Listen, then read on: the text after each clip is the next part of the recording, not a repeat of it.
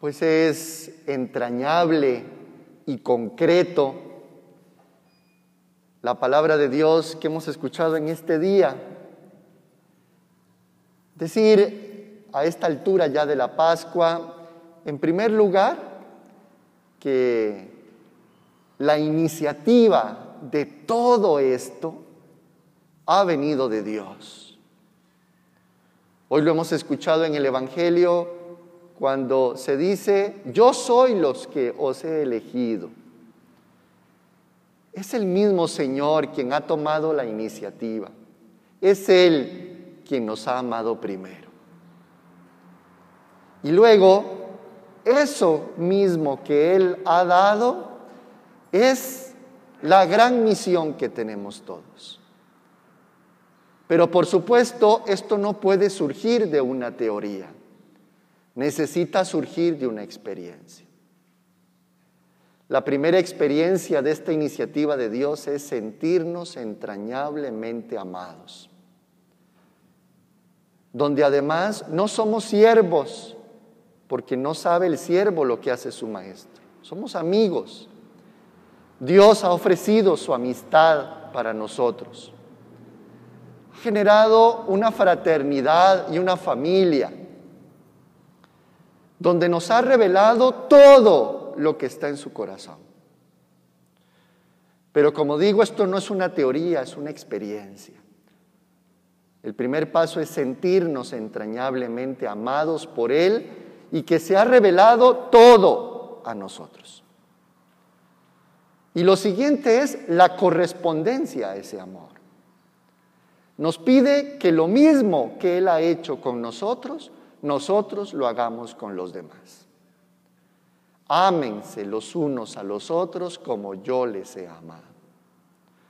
Una vez más, volvemos a darnos cuenta que este gran proyecto de salvación, de salud integral, de volver al principio para el que fuimos creados, es el tema del amor. Un amor comprometido, donde también nos sabemos amigos y hermanos. No esclavos los unos de los otros, no siervos, no más unos que los otros. Amigos, hermanos, ese es el gran proyecto del Señor. Hoy hemos escuchado en la primera lectura un acontecimiento eclesial que además sigue vigente el concilio de Jerusalén. Volvernos a dar cuenta que hay una reconciliación, hay un deseo de reconciliación en la iglesia y es entre aquellos cristianos convertidos del judaísmo que siguen creyendo que esto es de leyes y preceptos insoportables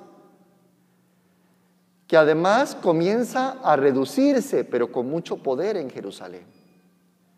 Y luego todos los hermanos de Antioquía, provenientes del paganismo, como nosotros, que provenimos del paganismo, donde lo que se han dado cuenta con el mensaje de Pablo, de Bernabé, es que esto es una cuestión de amor, que esto no es una cuestión de leyes ni de reglamentos, no entienden por qué quieren poner cosas insoportables, cargas insoportables.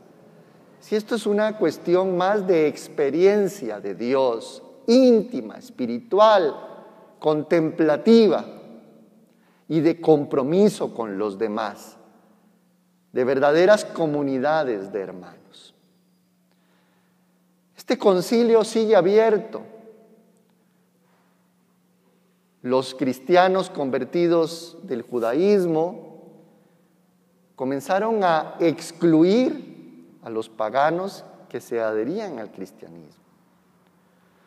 Hoy tendríamos que volver a pensar que siguen habiendo en el mundo de los cristianos y fuera de ellos el mundo de los excluidos, el mundo de los separados, el mundo de los no deseados. Hoy se llaman migrantes. El Papa ha elevado una plegaria y decir una de las cosas más delicadas en este tiempo, en el mundo de los cristianos, es que no nos comprometamos con los migrantes y extranjeros, que siguen sufriendo la explotación, la exclusión y la separación. Hoy son las personas más pobres y vulnerables que no tienen lo necesario para vivir. Hoy en este mundo obsesionado por la salud es la exclusión de los enfermos. Hoy en este mundo y en esta realidad tremendamente machista siguen siendo las mujeres violadas, separadas, agredidas y asesinadas. Hoy también los separados y excluidos son los que están demandando justicia porque han perdido a sus seres queridos impunemente. Esos que también son cristianos, tan lo son que si ustedes encienden cualquier televisión al día de hoy o entran a las redes sociales, pueden ver los funerales de más de 24 personas por una catástrofe sucedida. Orando y rezando a Jesús, clamando justicia. Esos son los cristianos que pareciera que no acabamos de integrar a nuestra iglesia de manera comprometida y que realmente los sintamos nuestros hermanos, hermanas y nuestros amigos y nuestras amigas. Porque también necesitamos levantar la voz por ellos. Necesitamos decir una palabra y realmente amarnos los unos a los otros como Dios nos ama.